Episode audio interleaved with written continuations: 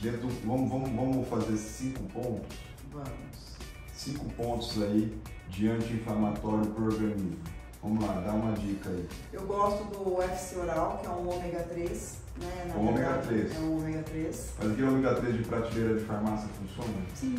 Tomar cuidado para que não tem mercúrio, né? Tá. Olhar lá bem sempre mercury free, Tá. olhar a procedência dessa, dessa cápsula, na verdade.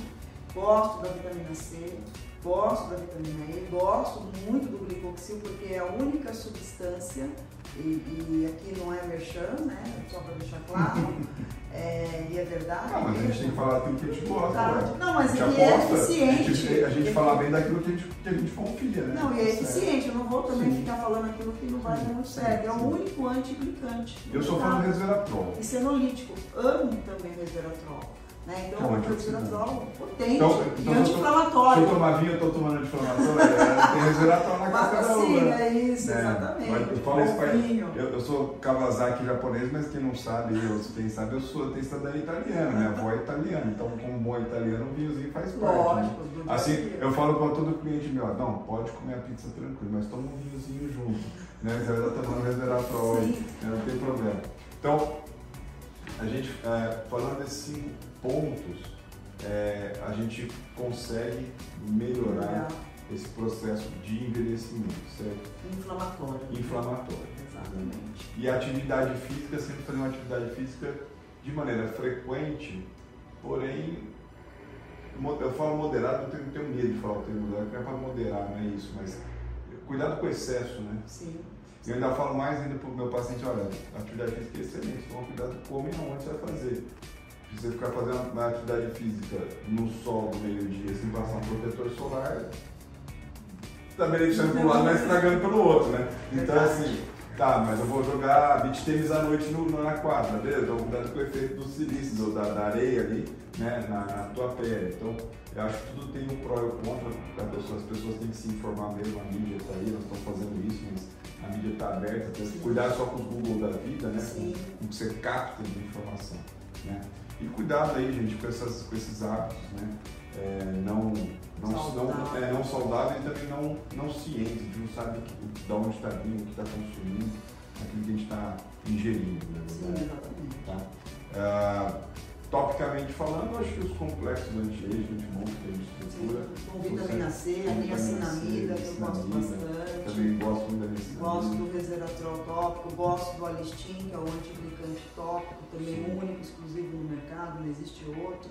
Então acho que é esse skincare de cuidado. E, e é legal eu falar porque assim, o skincare ele tem dois contextos, né? O anti-inflamatório e aquele que tem na sua composição substâncias que são conservantes, né? Parabenos, que a gente já está indo até o excesso de silicones, aí é uma polêmica que vem aí agora. Você também tem que ter cuidado. Qual é o skincare que você está entregando para a tua pele? Às vezes está com excelentes produtos, mas a constituição, os conservantes e o veículo, ele não é apropriado para a sua pele. Pode até inflamar. Sim, E muitas vezes o paciente fala, ele usa um produto e fala, nossa, me deu uma espinha, minha pele ficou irritada. Então, sim. porque com certeza não era para você. Né? Então, procurar um dermatologista realmente é o caminho mais centrado, mais certo para você procurar um bom skincare. É, eu, eu falo que o, o, o bom skincare é aquele skincare que mais te agrada, né? Então, assim, eu sempre sou, sou fã da boa limpeza da pele ao término do dia.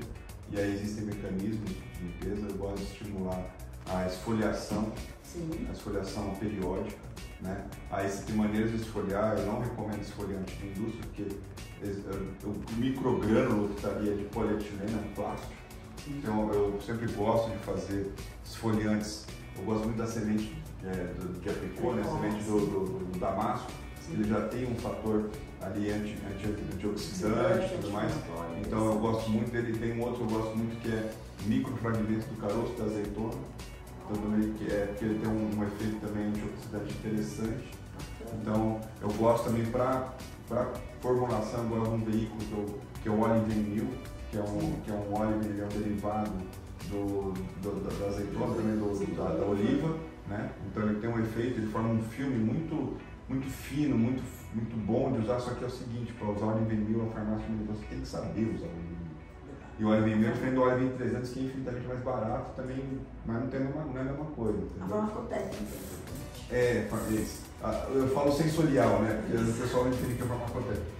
E as próprias manteigas, né? As manteigas que a gente usa para hidratar. Então, a manteiga de karité tem- nacional tem importada. Ela é completamente diferente, tanto de preço quanto de resultado. Então, não existe coisa barata né, que vai ser tão boa Tão quanto a, que é mais cara. Isso a gente sabe. Então, às vezes, você, pô, tem manteiga de karité na forma? Tem, mas qual?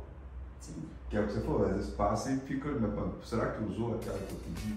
A sueca, a manteiga de sueca é fantástica. isso, a gente até foge de vaselina, a Biotech Ah, terminou, a Biotech terminou desenvolvendo um veículo que é totalmente natural, que é como se fosse uma vaselina, que foi essa proposta, que se chama fitocoma.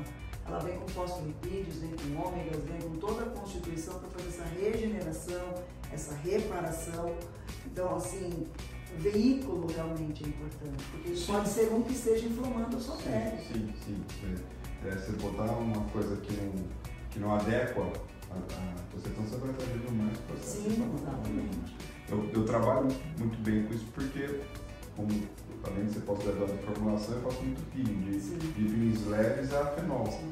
E a pele pós-peeling é uma pele extremamente sensível, a pele carquelada, a pele exposta. Se você não fizer algo extremamente balanceado ali, você vai gerar de acne e a irritabilidade no seu meio. Né? E às vezes até hipercromia pelo próprio processo que você gerou pós-peeling. Peeling, Entendeu? Que é muito comum, às vezes. É, aí o pessoal faz o peeling, taca clareador depois para evitar. Pô, você está corrigindo o negócio com outro problema, então você tem que prevenir direitinho, porque o processo do peeling, até o próprio processo do peeling, ele é baseado em processo inflamatório, desde que controlado. O peeling é um, um dos mecanismos para rejuvenescer. Vai fazer o turnover celular. Exatamente.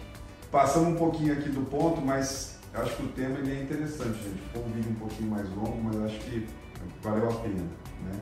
Obrigado aí você que assistiu. Deixe seu comentário, que desse ponto tem muita coisa para gente falar ainda. Então manda um comentário que a Patrícia aqui já virou sócia do canal aqui para vir responder essas perguntas.